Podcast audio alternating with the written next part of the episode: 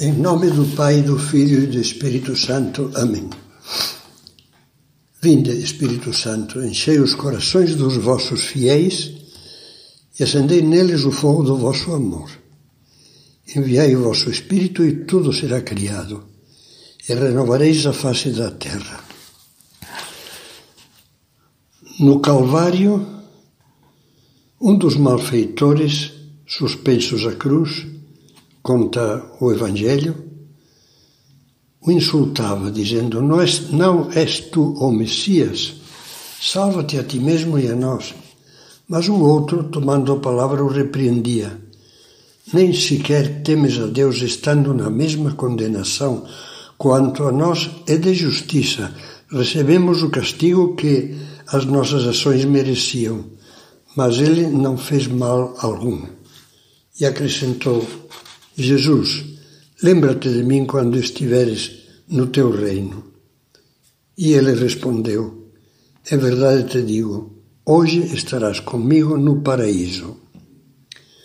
Com poucas palavras, esta passagem da paixão de Cristo diz muitas coisas.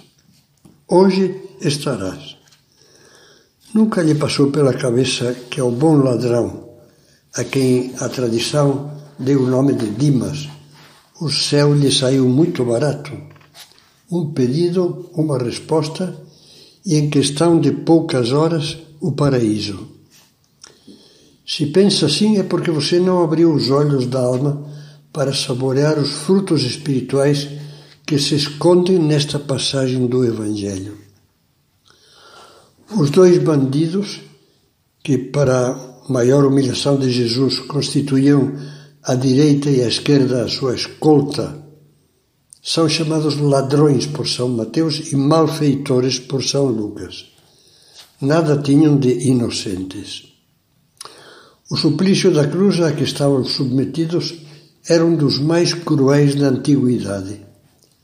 Como é lógico, estavam furiosos, porque a execução da sua sentença havia sido adiantada para melhor escarnecer de Jesus tornando-o companheiro de criminosos comuns. O Evangelho mostra que ambos sentiam raiva de Cristo.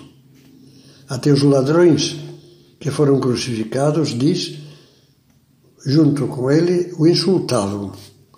Faziam coro, a saraivada de insultos e zombarias que acompanharam a agonia do Salvador. Num dado momento, porém, ouviu-se a voz de Jesus que orava. Pai, perdoa-lhes, porque não sabem o que fazem.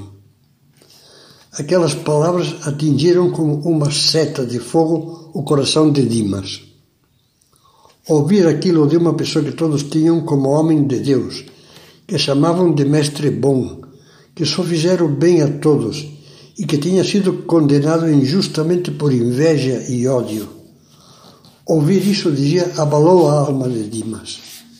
Ver um inocente, um homem santo, capaz de perdoar a brutal infâmia com que o matavam. Aquele amor que perdoa não era humano, tinha uma dimensão divina. Essa oração de Cristo, depois de lhe abalar a alma, levou Luda, Dimas, perdão, levou Dimas a abrir-se à graça da fé. Já não diria como seu enfurecido companheiro se tu és o Messias. Ele já tinha um sim, tu és. A humildade penitente com que reconheceu que nós recebemos o castigo que as nossas ações mereciam foi o primeiro passo. A confiança total com que disse Jesus: Lembra-te de mim quando estiveres no teu reino, já é um verdadeiro ato de fé impregnado de confiança e de afeto admirado. Já se diz muitas vezes que o bom ladrão roubou o coração de Jesus e com isso o céu. Mas não é só isso. Lembre-se de que o bom ladrão estava no terrível tormento da sua cruz e que o aceitava com humildade. Nós merecemos isto. Tanta humildade que, esquecido de seus padecimentos, só olhava cativado para o incrível mistério de amor que ele via em Jesus crucificado.